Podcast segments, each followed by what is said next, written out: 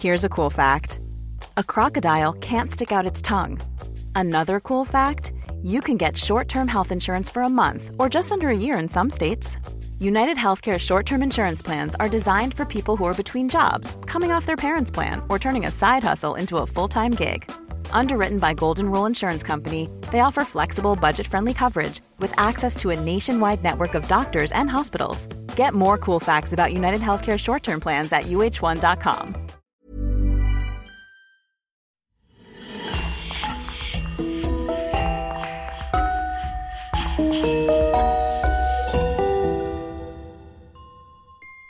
Bonjour et bienvenue à tous pour une nouvelle affaire criminelle. Octobre 1977. Un suspect pas comme les autres comparaît devant le tribunal de Columbus, dans l'état de l'Ohio, pour séquestration et viols à répétition sur trois jeunes filles qu'il a kidnappées quelques mois auparavant, sur le parking de leur université. Son nom Billy Milligan. À y voir de plus près, l'accusé de 23 ans peut ressembler à n'importe quel autre jeune de son âge. Pourtant, après des examens psychologiques approfondis, il s'avérera que Billy Milligan n'est pas la personne que l'on croyait. Car en réalité, il n'y a pas qu'un seul, mais bien plusieurs Billy. L'histoire de Billy Milligan va provoquer une onde de choc aux États-Unis, qui vont pour la première fois plonger dans les tréfonds du mystérieux et effrayant trouble dissociatif de la personnalité ou personnalité multiple. Chez Milligan, on dénombrera plus de 20 personnalités complètement différentes, chacune traînant avec elle son vécu et son histoire personnelle, manifestant à tour de rôle et prenant de plus en plus d'ascendant sur sa personne, tour à tour protectrice et destructrice. À ces altères, comme la science les surnomme, Milligan attribuera même des noms, des tempéraments et des nationalités. Fils ou garçons, américains, anglais ou tout droit d'arrivée de l'URSS, il se prénomme Adalana, Tommy, David, Christopher, Allen, Christine, Daniel, Arthur ou encore Ragun Vadaskovinic. Obéissant à une sorte de charte interne, ils ont pour obligation de suivre un code de conduite strict et de privilégier les arts, les lettres, les sciences. Billy devient leur objet, leur jouet, qu'ils manipulent à leur guise.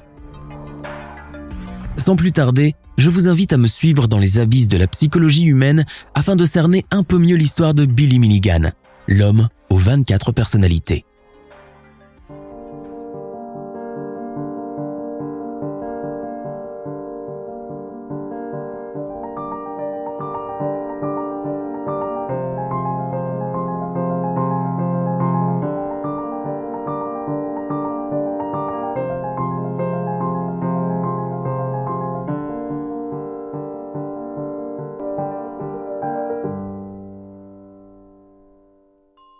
En septembre 1977.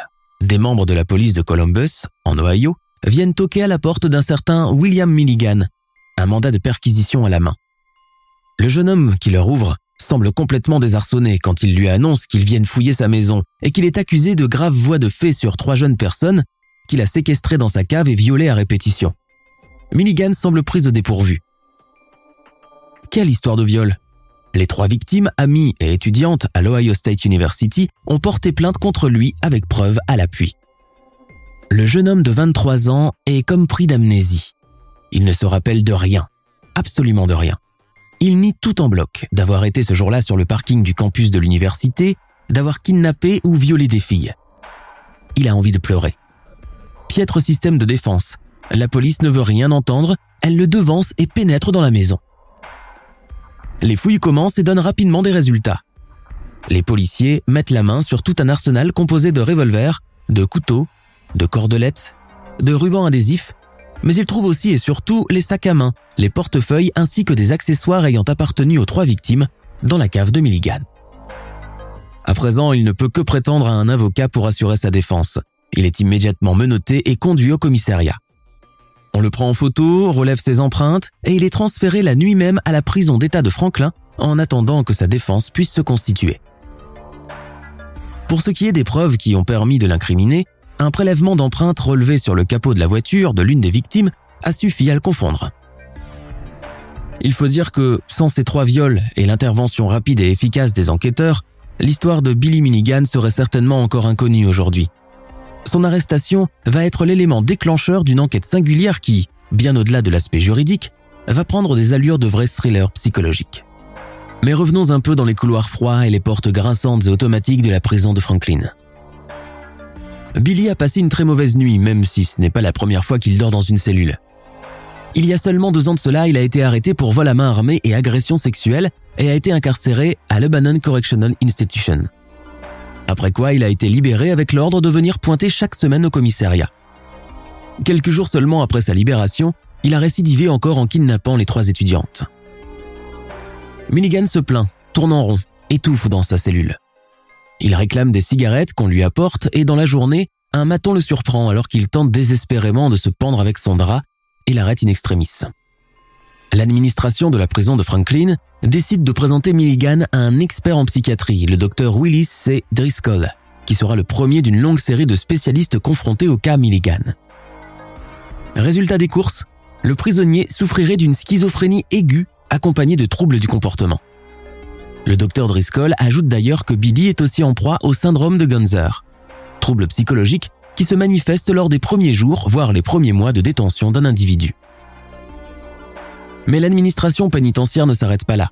Milligan continue à faire des siennes. Durant les jours qui suivent sa première entrevue avec le psychologue, il fait plusieurs autres tentatives de suicide qui échouent toutes. On a fait donc appel à un deuxième expert, une femme cette fois-ci, Dorothy Turner, tout droit venue du Southwest Community Mental Health Center de Columbus.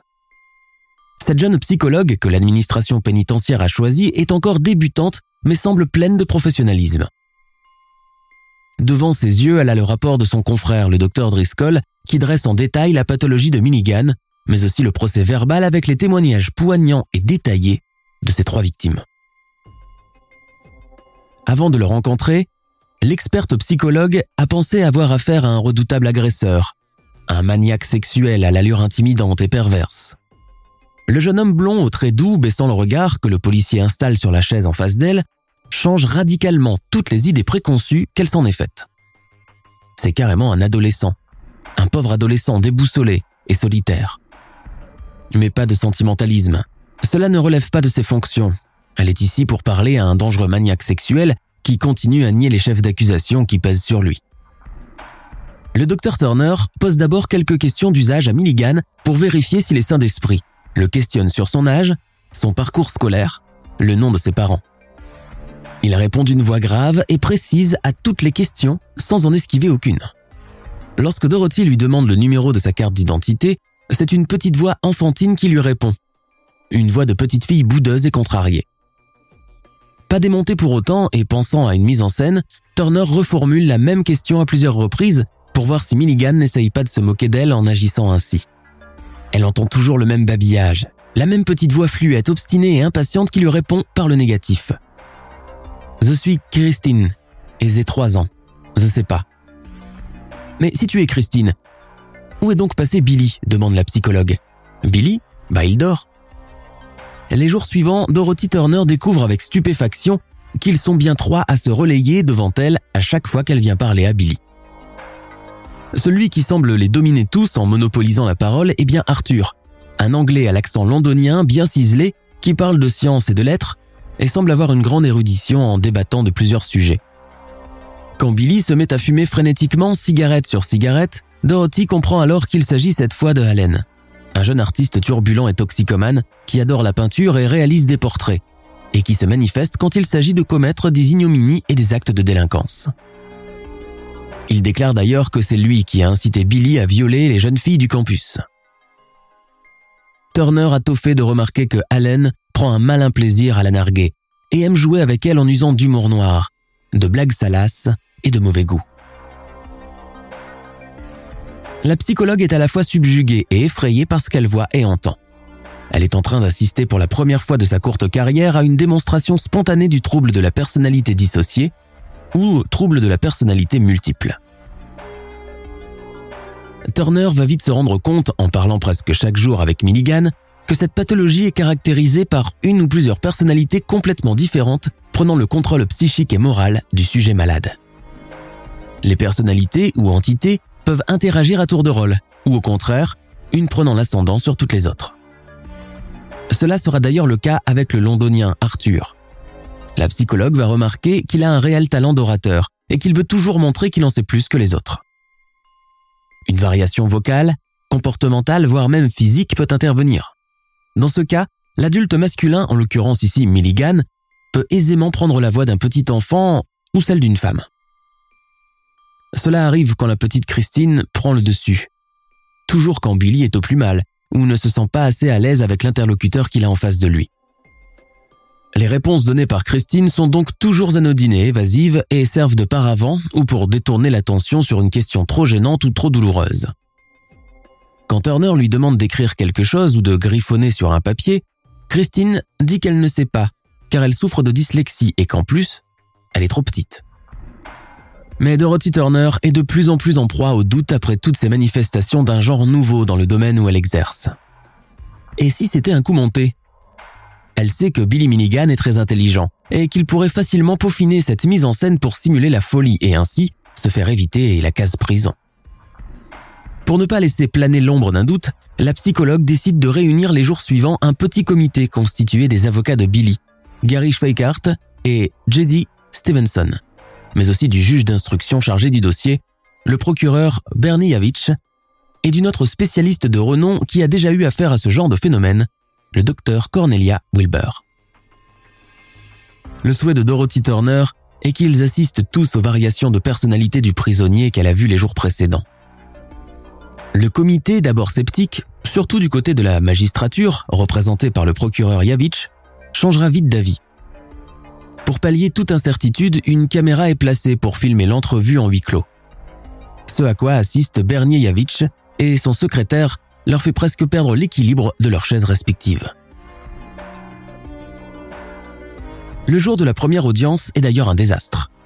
Incapable de gérer ses émotions sous les feux des projecteurs, Billy brandit en bouclier Christine et se met aussitôt à pousser des couinements et des sanglots de plus en plus aigus et bruyants. Toutes les personnes présentes dans la salle sont très secouées de ce qu'elles viennent de voir et d'entendre. Tant que Billy ne pourra pas contrôler Christine, il est inenvisageable de poursuivre le procès. La psychanalyste Cornelia Wilbur et la psychologue Dorothy Turner, présentes elles aussi, tentent tant bien que mal de consoler Christine, mais rien n'y fait. Voir ce jeune homme costaud et barbu pleurant avec la voix d'une fillette de 3 ans est presque une vision de cauchemar. Lors des prochaines audiences, on demande d'ailleurs à Milligan, eu égard de son état, de se retirer, voire de ne pas assister du tout à son procès s'il ne s'en sent pas capable. Et si le mal de Milligan prenait source dans l'enfance? Pour le savoir, je vous invite à une rétrospective dans la fin des années 50. Billy est né William Stanley Morrison le 14 février 1955 à Miami Beach en Floride. Ses parents sont Dorothy Milligan et John Morrison. Dorothy a déjà été mariée auparavant à un certain Chalmer Milligan dont elle porte toujours le nom. Avant d'atterrir dans la torpeur et les plages de sable blanc de Floride, Dorothy Milligan a passé sa jeunesse plus au nord du pays, dans le froid et montagneux Ohio. Elle est chanteuse dans les nightclubs et c'est comme cela qu'elle a toujours gagné sa vie, n'en déplaise à tous les hommes qui vont partager son existence et qui lui interdiront d'exercer ce métier jugé trop vulgaire et non approprié pour une épouse. Elle rencontre John Morrison à la fin des années 40. Ils se marient et ont trois enfants. William, dit Billy, James, dit Jim, et Cathy Joe. Mais rapidement, le couple qu'elle forme avec Morrison s'avère des plus désastreux, aussi bien sur le plan familial que financier. Il faut dire que ce mariage est un véritable fiasco et pas du tout en adéquation avec cette femme accoutumée à la vie nocturne, un micro dans la main et toute une assistance pour l'applaudir après chaque show. Du reste, John est devenu de plus en plus taciturne, de plus en plus morose, en proie à la dépression et incapable de s'acquitter des dépenses du foyer. Ses trois enfants l'exaspèrent et chaque naissance l'enfonce un peu plus financièrement. D'ailleurs, l'idée d'avoir une famille nombreuse ne l'a jamais vraiment enchanté. Si cela ne tenait qu'à lui, il n'aurait eu aucun enfant, mais Dorothy n'en fait toujours qu'à sa tête. La situation financière des Morrison s'aggrave lorsque John commence à plonger dans l'enfer de l'alcool et du jeu où il laisse désormais la majeure partie de sa paye, ajoutée à des dettes qu'il contracte, et qu'il est incapable d'honorer. Le divorce avec Dorothy est alors prononcé à l'amiable. Elle obtient la garde exclusive des enfants encore très jeunes. Elle décide de plier bagages et de rentrer au Bercail en Ohio, tandis que John reste à Miami. Pas pour longtemps. Sa dépression finira par l'emporter et il se suicide quelques semaines plus tard, juste après le départ de sa famille. Cette nouvelle choque ses enfants, Billy en particulier, même si, de son vivant, son père n'avait jamais manifesté la moindre attention ou affection à son égard. Après quelques temps passés à Columbus, Dorothy et ses enfants s'installent dans la petite ville de Lancaster où elle renoue avec son ex-premier mari, Chalmer Milligan, et avec lequel elle se remarie. La vie de la nouvelle famille recomposée n'est pas sans conséquence sur Billy et sa fratrie. Ils détestent tous les trois leur beau-père, un homme mauvais et misogyne qui juge qu'une femme n'est bonne qu'à être dans sa cuisine ou derrière une planche à repasser. Plus grave encore, son attitude à l'égard de ses beaux enfants se met aussi à changer de manière équivoque et malsaine. Avec Cathy Joe, l'unique fille de la famille, Chalmer commence à se montrer un peu trop entreprenant. Mais il se lasse très vite d'elle, surtout qu'elle arrive à se défendre et menace de le dénoncer à la police. Exaspéré, il jette son dévolu sur le jeune et fragile William, le petit Billy, le chouchou de sa mère, celui qui aime mettre la table, dresser le couvert, ranger les napperons et que le beau-père surnomme méchamment Petite Pédale. Pendant des années, Chalmer lui fera subir des attouchements sexuels, tout en lui intimant de ne pas en souffler mot à sa mère, car cela risquerait de dégénérer, et que pour ce fait, il sera envoyé en maison de correction et personne dans la famille ne voudra plus jamais entendre parler de lui. Pire, il menace même de le tuer et d'enterrer son cadavre quelque part dans la vague campagne. Terrorisé comme toutes les victimes de ce genre de sévices, Billy se tait et subit sans broncher les viles perversités de celui qui aurait pu être son père de substitution. On raconte que cette période trouble et dramatique de la vie de Billy coïncide avec la manifestation de ses premières autres personnalités, notamment celle de Christine, la fillette de 3 ans, qui semble toujours en rogne et pleurnicharde. Et puis il y a aussi Sean, un petit garçon avec lequel Billy partage ses jeux. Sean a cette particularité d'être sourd et muet, et finira d'ailleurs par disparaître, laissant place à d'autres personnalités au fur et à mesure que Milligan entre dans la phase puberté. Ce phénomène de dissociation continue crescendo et arrive à son paroxysme une fois à l'âge adulte sans que personne dans son entourage proche ne se rende compte de la gravité extrême de son état. Dans la foulée, sa mère divorce une seconde fois de Chalmer Milligan et ce dernier quitte la maison familiale pour toujours. Billy, pour la première fois depuis des années, peut enfin pousser un vrai soupir de soulagement. Il ne reverra plus son beau-père, ne vivra plus sous sa menace. Cependant, la période de l'adolescence est marquée par une longue descente aux enfers, caractérisée par un manque accru d'assiduité à l'école et une tendance à chaparder dans les étals de supermarché. Billy est alors un jeune garçon troublé, très renfermé, qui ne parle jamais à personne, vivant presque dans un monde parallèle où des voix lui parlent dans sa tête, s'éloignant de plus en plus de son frère et de sa sœur. Seule sa mère Dorothy reste toujours très proche de lui. Ces petits actes de délinquance le conduisent une première fois en maison de correction. Le coup de grâce survient en 1975 quand il est incriminé pour vol à main armée et agression sexuelle. Pour ce double méfait, il fait pour la première fois connaissance avec le monde carcéral où il est condamné pour une période de deux ans. Il est libéré en 1977 mais son casier judiciaire porte désormais la mention d'agresseur sexuel. Quelques jours seulement après avoir quitté la prison, il se rend dans le parking du campus de l'Ohio State University. Là, il remarque trois jeunes filles très enjouées, en train de ranger leurs affaires dans le coffre de leur voiture pour rentrer chez elles à l'occasion des vacances scolaires. Sans hésiter une seconde, Milligan s'élance vers elles. Les prenant en dépourvu et avant même qu'elles fassent un geste pour l'éviter, il leur projette une quantité importante de gaz lacrymogène qui les met toutes les trois KO. Il s'empare alors des clés de contact et démarre le véhicule avec les trois filles à bord. Direction sa maison. Son alter ego, Allen, guide toute l'opération. D'abord séquestrées pendant des jours dans la cave et continuellement violées, les trois prisonnières de Milligan vont vite se rendre compte que la personne qui se présente devant la porte de leur geôle pour leur apporter leur plateau repas n'est pas toujours la même. Intelligentes et intuitives, les filles devinent rapidement le mal profond dont souffre leur bourreau. S'il se montre souvent intraitable et d'une violence inouïe avec elles, il a aussi des moments de répit, notamment quand la personnalité d'une petite fille, vous l'aurez compris, Christine, se manifeste. D'ailleurs, durant le procès de Milligan, les victimes raconteront que Christine, bien que craintive au début, a eu vite fait de se montrer gentille, joueuse et coopérative, et que c'est l'une des rares qui ne leur faisait pas peur. Ce ne sera pas le cas d'Allen, le délinquant consommateur d'héroïne qui, s'appropriant les traits de Billy, se mit à les violer à tour de rôle. C'est celui-là même qui les a le plus marqués lors de leur effrayant séjour chez Milligan. Lors du procès de Billy Milligan, ses avocats plaident à l'unanimité la folie. À l'issue de l'audience en octobre 1977, il est jugé coupable de trois chefs d'accusation aggravés dont kidnapping, utilisation d'une arme à feu, séquestration et viol. Jugé incompatible et trop dangereux pour le monde carcéral, il est envoyé dans un centre psychiatrique de haute surveillance, The Worthington Clinic, sorte d'asile pour des patients irrécupérables, souffrant de différentes pathologies graves et ayant commis des crimes par le passé.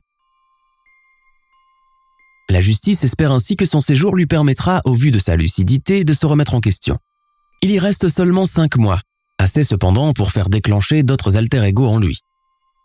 Ce qui se produit lors de ce séjour révèle que ce dont souffre Billy Milligan est complètement différent de ce que la médecine psychiatrique moderne a connu jusque-là. Durant son incarcération, car c'en est une, son état psychique est au plus mal. Les murs blancs cloisonnés, impersonnels et froids de sa cellule lui procurent une angoisse profonde et quasi permanente. Et rien n'y fait. Ni les médicaments que les infirmiers distribuent à la ronde et qui ne servent qu'à lui conférer un état de zombie, plus mort que vif, ni les séances avec les psychologues qui viennent un jour sur deux s'enquérir de son état. Comme en prison, Milligan a peur de voir ressurgir ses doubles qu'il est incapable de contrôler.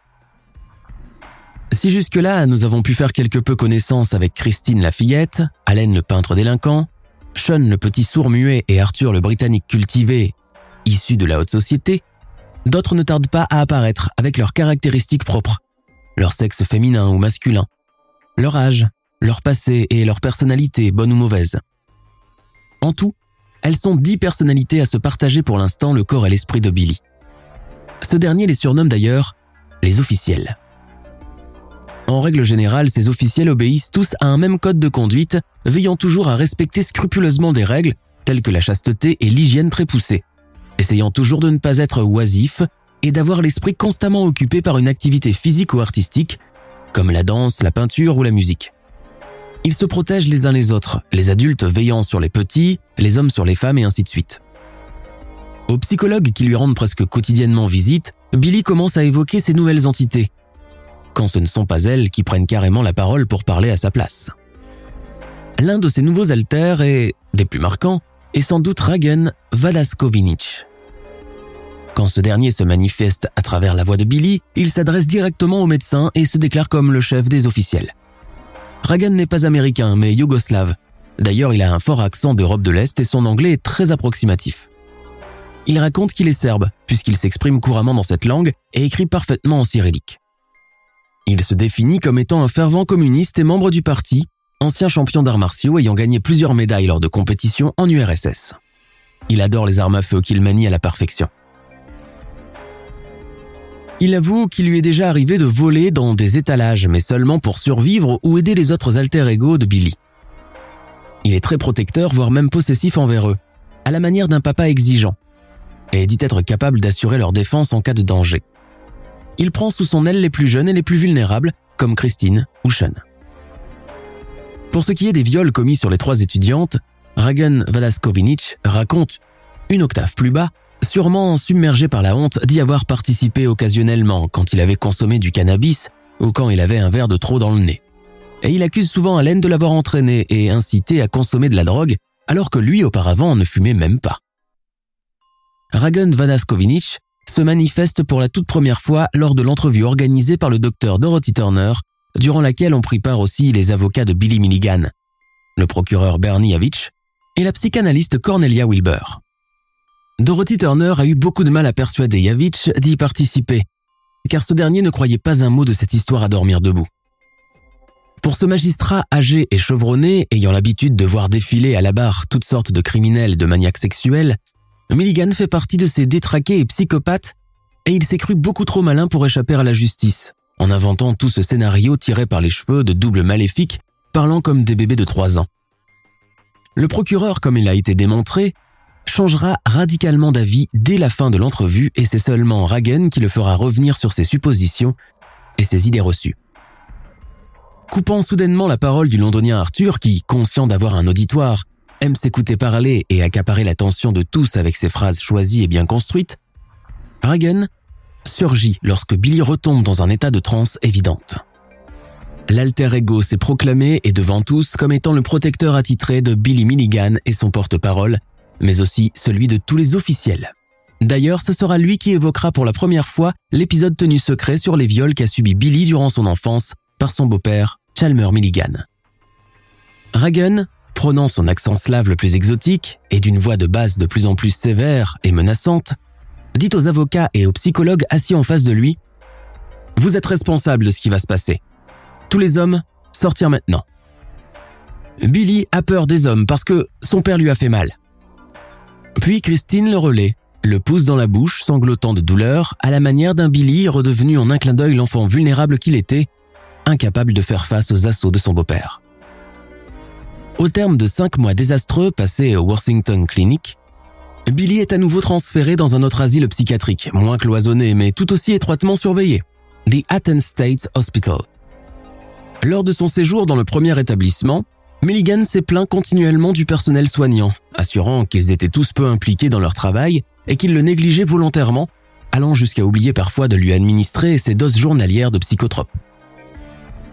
Dans le nouveau centre, tout a soudainement l'air plus coloré, vif, joyeux, jusqu'aux uniformes des aides-soignants qui ont proscrit le blanc de leur tenue pour ne pas effrayer les malades. Dans le Athens State Hospital, les choses tendent à se transformer positivement. Billy est pris sous l'aile des médecins et des aides-soignants. On lui fait confiance en lui accordant souvent la permission d'aller se promener tout seul dans le parc de la résidence, de parler avec les autres patients, de regarder la télé tant qu'il le souhaite et de jouer aux cartes ou tout autre jeu de société qu'il passionne. Ce deuxième séjour en psychiatrie, bénéfique et salutaire à ses débuts, va se transformer petit à petit en véritable enfer, pire que le premier avec l'arrivée inattendue des indésirables. Mais qui sont-ils? Une deuxième vague d'alter ego, plus puissant et plus cruel que jamais, avec cette fois pour mission l'autodestruction de la personne de Billy. En nombre, ils sont même plus importants que les officiels, puisqu'ils sont 13. Cela, Billy les craint plus que tout, d'autant plus qu'ils adorent les objets aiguisés et pointus comme les ciseaux, les couteaux, les lames de rasoir. Souvent, ils l'incitent à se couper les veines avec l'un de ces objets, à monter sur le toit de l'hôpital et plonger dans le vide, à faire des nœuds avec ses draps. Billy est tellement terrorisé qu'il ne peut même pas en parler au personnel soignant. Avec les officiels, les nouveaux arrivants se livrent une guerre sans merci, tenant tête à Ragen Vadaskovinic et sa bande. Parmi ces nouveaux doubles qui se sont appropriés l'esprit et le corps de Billy Milligan, on peut citer Phil, une petite frappe originaire de Brooklyn qui a précédemment travaillé avec la mafia. Kevin, un ancien serial killer et maniaque sexuel reconverti en planificateur de crimes organisés et qui se lie rapidement d'amitié avec Phil. Walter, un tireur à gages australien. Steven ou Stephen, un imposteur spécialisé dans les falsifications des signatures. Lee, un mauvais plaisantin qui maîtrise l'art de s'attirer des ennuis. Mais il y a aussi et surtout Adalana, l'une des rares personnalités adultes de sexe féminin, âgée de 19 ans et souffrant vraisemblablement de schizophrénie puisqu'elle peut se montrer aussi ignoble qu'inoffensive, parfois même très douce avec un sens aigu du goût des belles choses. On découvre d'ailleurs que, comme Allen, le tabagique indécrottable, elle adore faire de la peinture et veut partager sa passion avec tout le monde. Elle sait aussi faire la cuisine et excelle dans l'art du rangement et de la décoration d'intérieur. Adalana a fasciné toutes les personnes qui ont étudié le cas de Milligan par sa complexité et son étrangeté, accentuée probablement par ses penchants lesbiens et sa haine immodérée des hommes et des garçons qu'elle souhaite tous détruire car d'après elle, ils ne font que du mal partout où ils vont.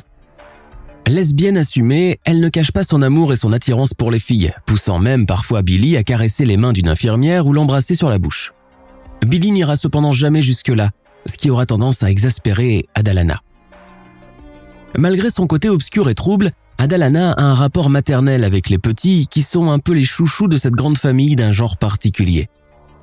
Les enfants, désormais représentés par Christine, mais également par David, Daniel et Chris, trois autres jeunes garçons surgis en même temps que les indésirables, font désormais office de bouclier quand les douloureux souvenirs de l'enfance de Billy ressurgissent. En tout et pour tout, ils sont bien 23 personnalités à s'approprier le corps et l'esprit de Billy Milligan. Une première dans l'histoire de la psychiatrie dans tout ce qu'elle possède de plus inouï et de plus bizarre.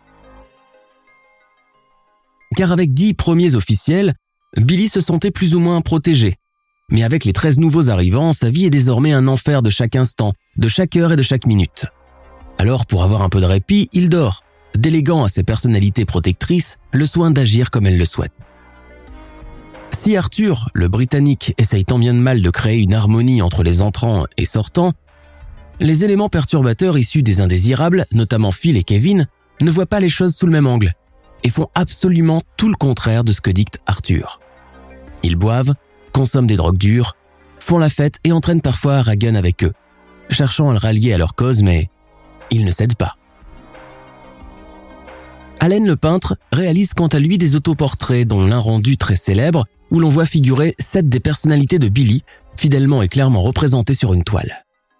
Pour celles et ceux qui l'ont déjà vu, cette toile tétanise par la force des détails, les expressions faciales des personnalités, leur air figé et l'usage des couleurs sombres, conférant à cette atmosphère particulière et dérangeante tout le glauque qui la caractérise.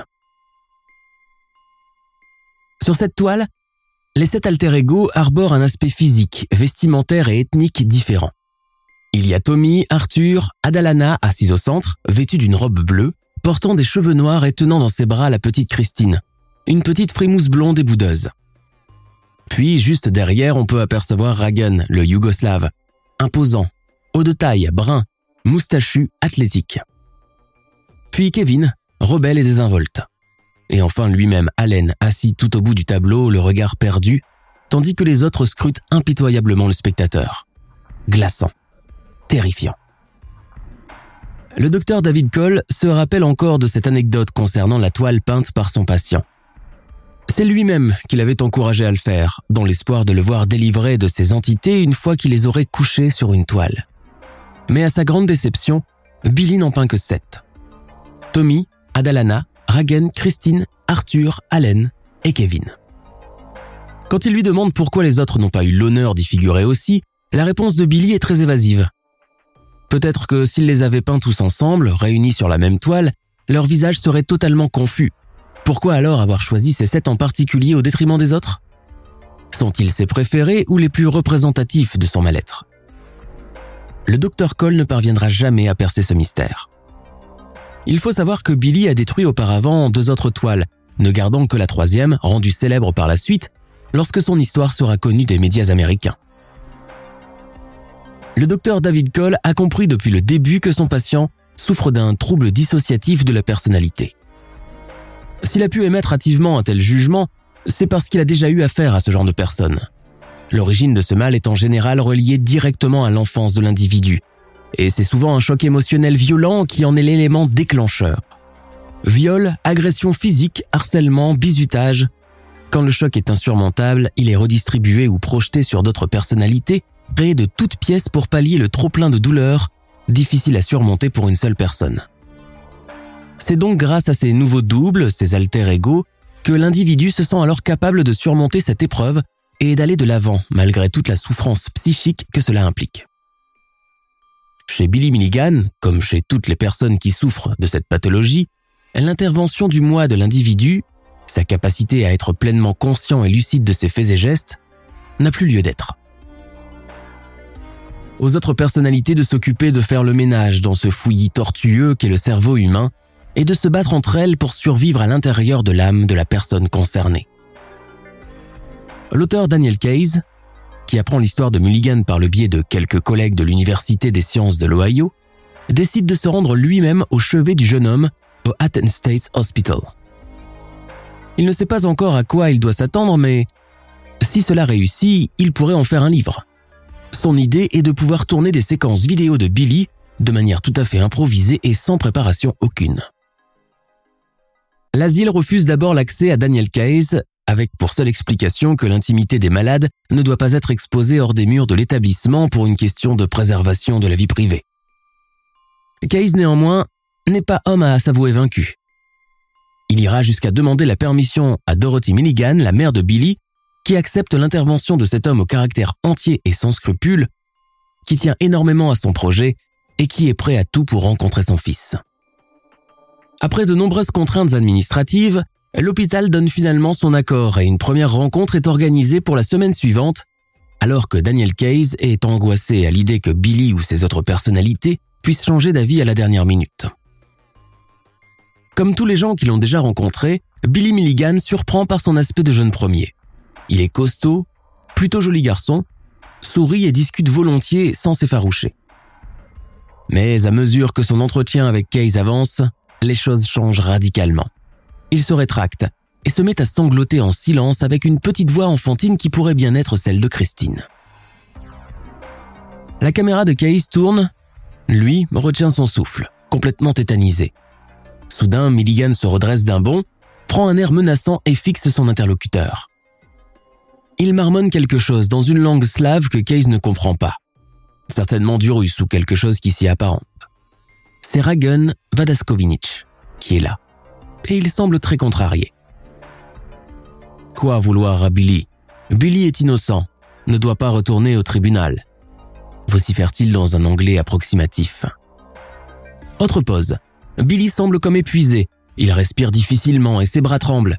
Il tient sa tête de ses deux mains en se balançant d'avant en arrière, et le Britannique Arthur surgit prenant la parole dans un anglais de la City de Londres, soigné et bien châtié. Je vous prie, un peu de silence. Qu'avez-vous à crier tous de la sorte? Je propose que nous consultions d'abord Billy avant de prendre les décisions importantes.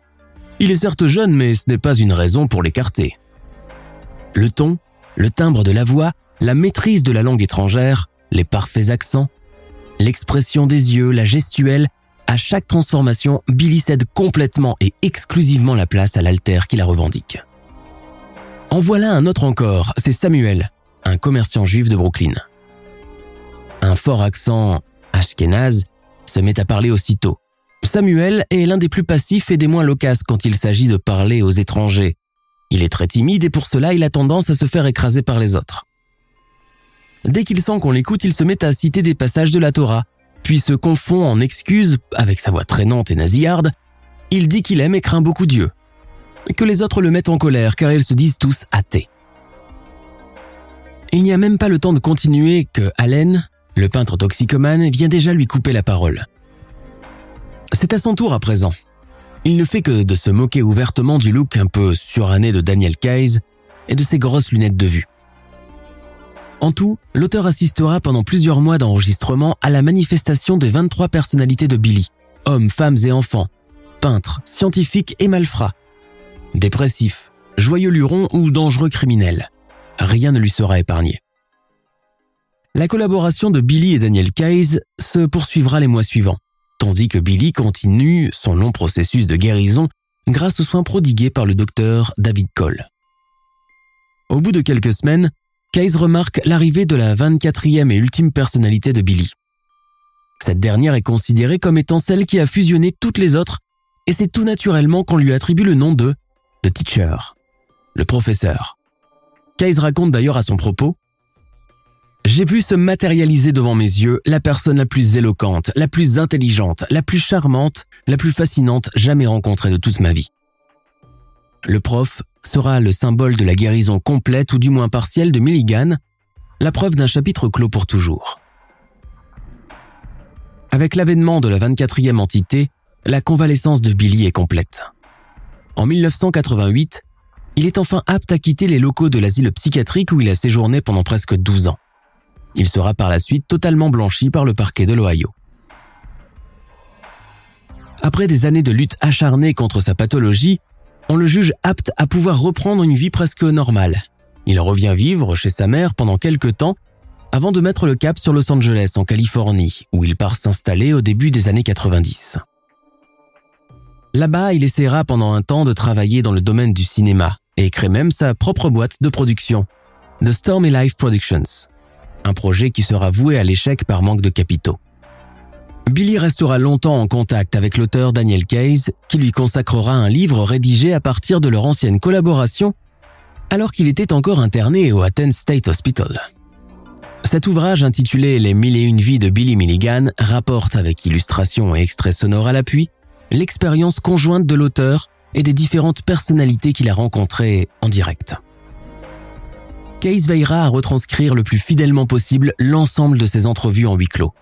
La sortie du livre provoqua un choc terrible aux États-Unis, bouleversant au passage de nombreux Américains qui, bien que friands d'histoires spectaculaires et surnaturelles, seront confrontés à la réalité froide d'une vraie situation clinique, se déroulant à quelques pas de chez eux. Néanmoins, les ventes seront fructueuses, aussi bien en Amérique du Nord que dans toute l'Europe, et permettra de faire connaître au grand public cette pathologie encore inconnue, auréolée de tabous et souvent associée à la démence. Billy Milligan décède à l'âge de 59 ans le 12 décembre 2014 des suites d'un cancer. Avant sa mort, il a séjourné dans une maison de repos située à Columbus, dans l'État de l'Ohio. Son histoire, bien que singulière, ne fait pas l'unanimité. En 1954, une jeune femme du nom de Shirley Ardell Mason, vivant à New York, a été suivie par la psychanalyste Cornelia Wilbur pour une forme similaire de trouble de la personnalité multiple. Tout comme Billy, Shirley avait souffert d'abus sexuels durant son enfance, un traumatisme qu'elle a fini par projeter sur des personnalités dans une forme instinctive d'autoprotection. Ces alter égaux sont toujours des femmes de la haute société new-yorkaise, guindées et élégantes. L'histoire de Shirley Mason sera adaptée au cinéma en 1976 sous le titre Sibyl, un an jour pour jour avant le déclenchement de l'affaire Milligan en Ohio. L'histoire de Billy sera également adaptée sur grand écran en 2017 dans un film intitulé Split. L'acteur britannique, James McAvoy, y joue le rôle principal dans une performance aussi audacieuse que poignante.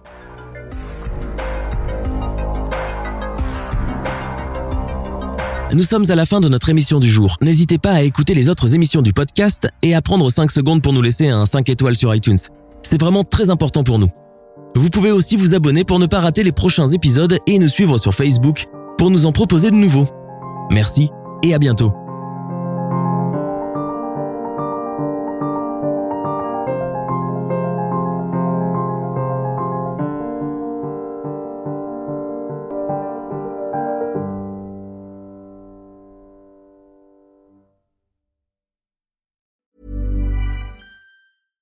Hi, I'm Daniel, founder of Pretty Litter. Cats and cat owners deserve better than any old fashioned litter. That's why I teamed up with scientists and veterinarians to create Pretty Litter. Its innovative crystal formula has superior odor control and weighs up to 80% less than clay litter. Pretty Litter even monitors health by changing colors to help detect early signs of potential illness. It's the world's smartest kitty litter. Go to prettylitter.com and use code ACAST for 20% off your first order and a free cat toy. Terms and conditions apply. See site for details. Tired of ads interrupting your gripping investigations? Good news. Ad-free listening is available on Amazon Music for all the music plus top podcasts included with your Prime membership. Ads shouldn't be the scariest thing about true crime. Start listening by downloading the Amazon Music app for free or go to amazon.com slash true crime ad free. That's amazon.com slash true crime ad free to catch up on the latest episodes without the ads.